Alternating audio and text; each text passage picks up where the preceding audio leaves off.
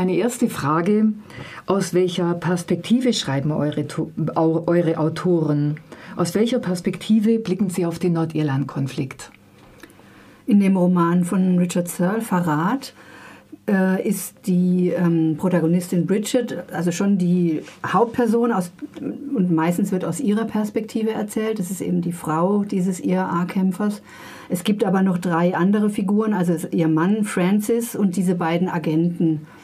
Die, ähm, da, da wird auch öfter mal geswitcht, also dass man jetzt nicht in, in sie reingucken kann, aber dass ähm, das trotzdem aus ihrer Sicht erzählt wird. Und was ich so ein bisschen das Auffällige fand, wenn ähm, von äh, aus Sicht von ähm, Bridget und Francis erzählt wird, ähm, hat man eher so eine so eine Scheuklappensicht und wenn die Agenten ähm, als Erzähler auftauchen, hat man das Gefühl, das ist eher so eine so eine Überblicksicht. Ähm, die werden eher so, also die beiden ähm, Bridget und Francis werden eher so ein bisschen als so Hass von Hass und, und den, dem Lauf der Dinge getriebene Personen beschrieben. Und die, diese beiden Agenten werden eher als planvoll, vernünftig die Situation überblickende mhm. ähm, Personen beschrieben. Das wurde ihm anscheinend auch schon mal so ein bisschen kritisch äh, ausgelegt, dass er eher, dass er, dass er die Briten quasi als die Vernünftigen und die Iren als eher die ähm, hasserfüllten Planlosen beschreibt, ähm, wobei das jetzt, weiß ich, kann ich nicht sagen, ob das stimmt, aber das, diesen Eindruck hat man auf jeden Fall. Mhm. Aber es geht ja auch darum, dass die beiden ja wirklich direkt in diesem Konflikt äh, drin stecken auch und gefordert sind auf ganz unterschiedlichen Ebenen. Ja, und eben, dass man die Sie sind ja auch ähm, Protagonisten oder Akteure, aber eben Akteure, die, hat man das Gefühl, keinen Plan haben, leider.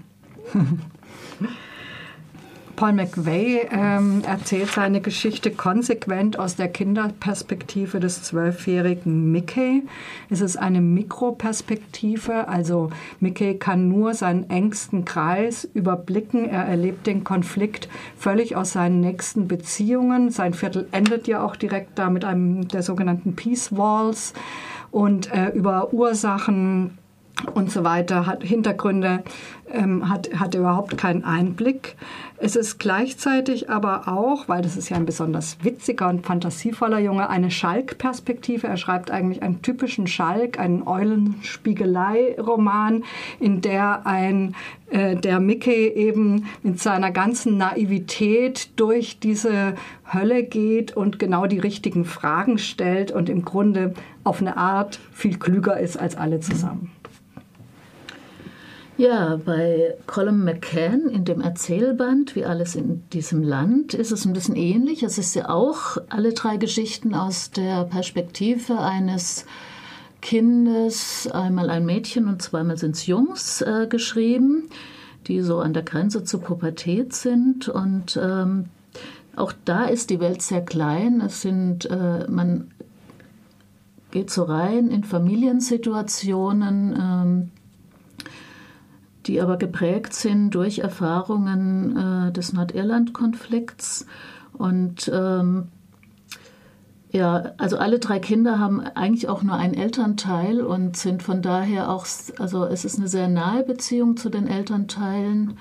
Ähm, und man kriegt auch sehr viel von der Perspektive der Eltern mit. Also es ist eigentlich sehr gleichwertig, aber eigentlich ist es die Kinderperspektive. Und viel ist eben diese Dynamik zwischen den Kindern und diese, ja, ich finde halt dadurch, dass es aus der Kinderperspektive geschrieben ist, ist noch mal deutlicher, dass die haben das ja noch weniger gewählt auch, ähm, dieses Ausgeliefertsein in Gewaltsituationen, Gewaltverhältnisse, die sie einfach nicht ähm, sich nicht gewählt haben und äh, die sie auch nur begrenzt äh, ändern können. Und was ich auch schon in der Besprechung gesagt habe, ähm, dadurch, dass die Eltern auch so belastet sind, äh, haben die Kinder auch eine Wahnsinnsverantwortung zu tragen in den Geschichten. Mhm. Also, ja.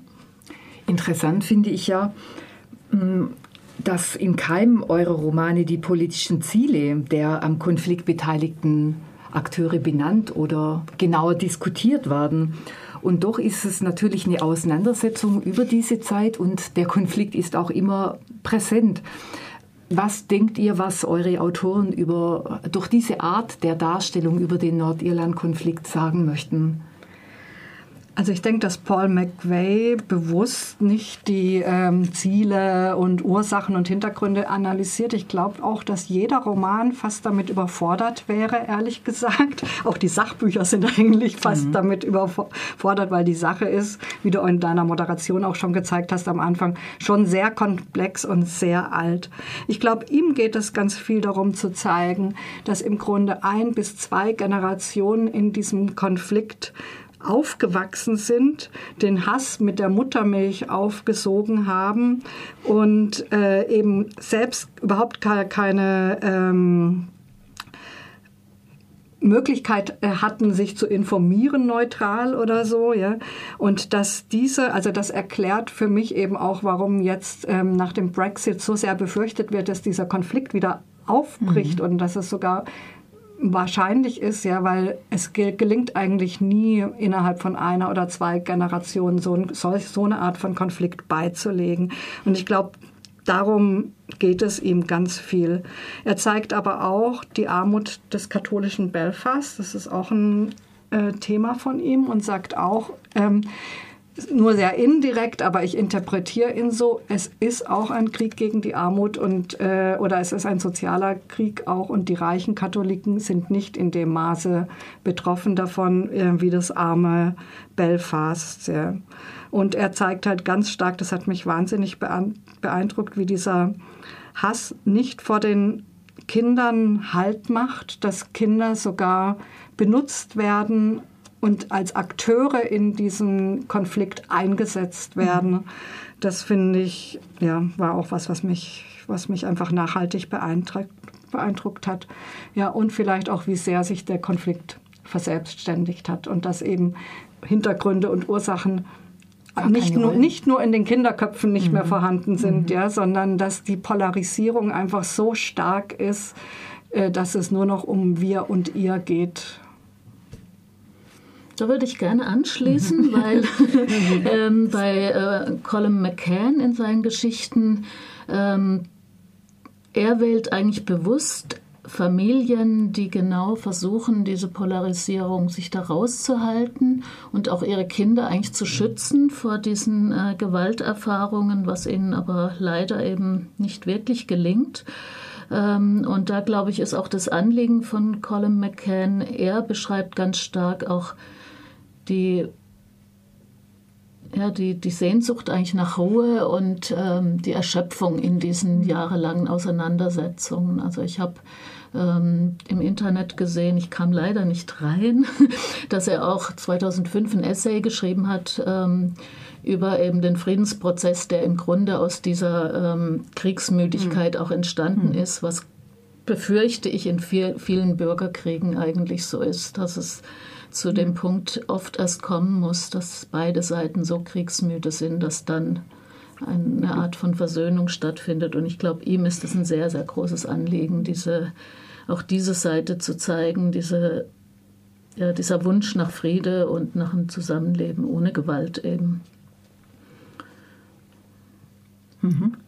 Ich glaube, ich kann mich da auch so ein bisschen anschließen ähm, mit, den, mit der Intention von ähm, Nicolas Searle äh, da würd, also ich würde es auch so beschreiben, dass es, dass es ihm darum geht, jetzt nicht unbedingt den ähm, Nordirland-Konflikt ganz realistisch abzubilden oder den jetzt genau zu benennen, sondern dass es eben um die Auswirkungen geht, also was, was so eine was so ein, so ein Konflikt mit den normalen Menschen macht, wie, das, ähm, wie zerstörerisch das ist und ähm, wie, wie schier unmöglich es Menschen gemacht wird, sich da rauszuhalten. Ähm, im, im, so ist es im Roman an sich. Er hat noch ein relativ ausführliches Nachwort, wo er so ein bisschen ähm, auch noch einsteigt in, ähm, wie lang es den Konflikt schon gibt und was es seiner Meinung nach ist. Also, dass es zum Beispiel seiner Meinung nach ist es kein Religionskonflikt. Und ähm, wenn, man, wenn man noch weiterliest, hat man den Eindruck, dass der Autor, äh, der war wohl auch in der Politik oder im Geheimdienst, hatte viel mit Terrorismus zu tun, dass der ganz stark an politische Lösungen glaubt dass er daran glaubt, dass es Mitbestimmung geben muss, dass er an Wahlen glaubt und ähm, ich glaube, dass es auch ein ziemlich Euro überzeugter Europäer ist, mhm. weil das betont er dann auch nochmal, dass die EU da auch mit beteiligt war. Und das, das ist für ihn so die, die einzige Lösung, solche Konflikte eben nicht mit, dass sie nicht mit Gewalt gelöst werden können, sondern nur politisch. Mhm. Also in, Konflikte, in Konflikten dieser Art, in die Menschen ja allein durch ihre Abstammung fast automatisch hineingezogen werden, das zwingt ja beinahe zu einer Art von Positionierung oder gar einer Parteinahme für eine Gruppe. Und zwar umso mehr, je stärker bestimmte Gruppen diese Diskurse auch bestimmen. Mich würde noch interessieren, wie gehen denn die Protagonisten eurer Romane damit um und wie wirkt sich das ähm, auf die sozialen Beziehungen aus? Also in dem Buch von Nicolas Searle wird es, sind die Troubles das absolute Gift für soziale Beziehungen. Ich habe mal kurz überlegt und gedacht, wenn man jetzt romantisch veranlagt wäre, könnte man denken, dass so eine Art gemeinsamer Feind die Leute ja eher vielleicht noch zusammenschweißt und dass das ein ganz starkes Gemeinschaftsgefühl gibt, gemeinsam gegen die britischen Besatzer. Das ist in dem Roman überhaupt nicht so. Es ist eine unglaubliches, es herrscht ein unglaubliches Misstrauen und ähm, ein sehr, sehr großes Schweigen. Ja, wo, kurz, worauf basiert dieses Misstrauen? Man ist halt, also die Bridget ist in so einer Dorfgemeinschaft und ähm, man wird halt quasi die ganze Zeit beobachtet und und beäugt und es ist zwar auch oft unter dem, äh, also nicht Vorwand, aber die Intention ist vielleicht auch oft, dass man sich umeinander kümmert, aber ähm, es wird gleichzeitig auch immer wieder überprüft, ob man quasi noch, ähm, noch zur, zur Bewegung hält, ob man loyal ist. Ob man mhm. loyal ist und ähm, ob man zweifelt oder ob man weiter mit Enthusiasmus dabei ist sozusagen. Also das ist schon eher eine, also so eine von Misstrauen durchdrungene Geschichte. Mhm. Also da, das kann ich für Paul McVeigh auf jeden Fall auch sagen, wobei man sagen muss, wir, da befinden wir uns wirklich in dem Buch im, ganz im Zentrum des Konflikts. Ja. Diese Straße ist berühmt, die, mhm. dieser Peace Wall ist berühmt. Und es ist tatsächlich so, die Kinder haben einen Kopf voller IAA-Merksätze, was man alles darf und was man alles nicht darf. Und es ist sehr gefährlich, etwas zu tun, was man nicht darf. Ja. Es gibt eine Zentrale für Zwischenfälle, wo das angezeigt wird. Die IAA ähm, scheut nicht vor Kinderschiedsgerichten zurück. Das passiert Mickey selbst mal. Und da, das schürt natürlich das Misstrauen gegeneinander total. Und es gibt eben auch Denunziationen. Und die Kinder sind da völlig mit involviert. Ja. Die Hierarchie der Kinder bestimmt sich völlig danach, ob dein Vater im Knast sitzt für die IAA oder nicht. Die Beziehung zwischen den Frauen ist ebenfalls vergiftet. Und es ist, also die Familie von Mickey ist äh, eigentlich nicht involviert. Die versuchen sich rauszuhalten, bis auf den pickeligen Paddy, der dann eben irgendwann mal aktiv wird. Aber ansonsten versuchen die auch ganz stark sich rauszuhalten. Aber es gelingt in keiner Weise. Und das ist, glaube ich, auch sein Thema, dass eben das Individuum in solchen polarisierten Situationen keinen Platz hat und dass, dass Diversität überhaupt nicht äh, gewünscht ist. Und für so ein Kind wie Mickey ist das dann halt wirklich, wirklich die Hölle. Mhm. Ja, wie ich schon gesagt habe, ähm, in dem Buch von Colin McCain Ken geht es ja ähm, sehr stark auch um die äh, sozialen Beziehungen. Ähm, und das sind alles äh, eigentlich Leute, die eben versuchen, diese Polarisierung nicht mitzumachen. Es sind viele kleine Beispiele drin. Zum Beispiel der Vater von Kevin, der schon gestorben ist, der hatte mal einen gebrauchten Kühlschrank angeboten gekriegt und als er dann gesehen hat, dass der Brandspuren hat, ähm, hat er die Türe zugeschlagen, hat gesagt, sowas kauft er nicht, weil klar war, es, es war eben aus einem ausgebrannten Haus, aus einem geplünderten, also wo er sich ganz klar positioniert hat, obwohl sie kein Geld hatten oder der Vater von diesem Mädchen, was da in der Schreinerei arbeitet, der eben nie für die Protestanten diese Fahnenmäste da produziert hat aber zum Beispiel für die Kirche die Bänke gemacht hat und da wurden selbst die Kirchenbänke wurden politisch, äh, weil dann gesagt wurde, das würde jede katholische Kirche beschämen, beschämen wo er sich auch klar äh, positioniert hat und gesagt hat, ähm, Das hat damit überhaupt nichts zu tun. Die Kirchenbänke in jeder Kirche sind in Ordnung so ungefähr. Also es sind so viele kleine Beispiele drin äh, und ich glaube, der Preis dafür ist aber eine sehr große Einsamkeit gewesen. Also dass diese Familien äh, einfach nicht wirklich eingebunden waren gesellschaftlich, eben wie Birgit auch beschreibt, in diesen Hierarchien nicht wirklich gut angesehen waren und äh, wenig zu sagen hatten und ja. Und trotzdem habe ich den Eindruck jetzt von den Pro Protagonisten eurer Romane, dass die doch ähm, immer wieder nach Auswegen aus diesem dargestellten Wir und Ihr, aus dem Freund-Feind-Denken, dem gegenseitigen Hass auch suchen. Ja, also Mickey hat einfach einen sehr offenen Blick. Ja, er, er, er erkennt sofort, wenn einer sich nicht so verhält, wie, äh, wie, wie eigentlich erwartet wird. Ja, und womöglich ähm, nicht äh, direkt dem nächsten Katholik, Katholiken im Protestantengebiet eins über den Schädel zieht, sondern einen Schritt zurücktritt oder so. Und äh, hat dadurch die Gabe zu, und das ist zentral in diesen Konflikten, ne, die, ähm, die die Gabe einfach zu unterscheiden und zu sehen, es sind nicht alle gleich, es gibt überall solche und solche.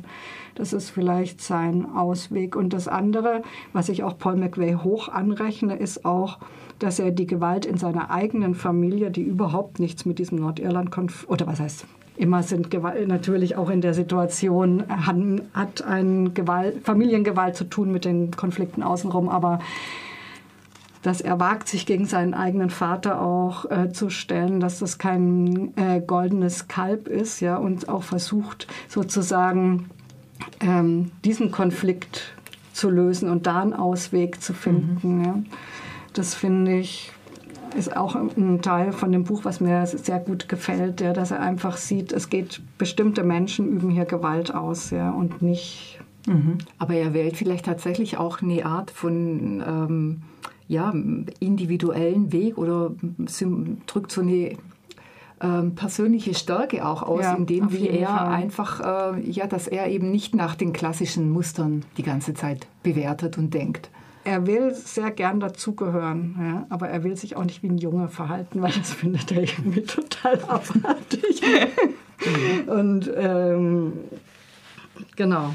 Hm. Und, und dadurch, und er entscheidet sich dann tatsächlich auch ähm, eher als so ein einsamer Wolf durch die mhm. Straßen mhm. zu ziehen, als mhm. da auf Teufel komm raus irgendwo dazu zu gehören. Mhm. Ja, es ist schwierig. Bei Nicolas Searle ist es, also wenn man jetzt nur die Bridget betrachtet, ähm, ist ihre Strategie zunächst mal eher so ein bisschen so ein Wegducken und so alles über sich ergehen lassen und, und alles hinnehmen.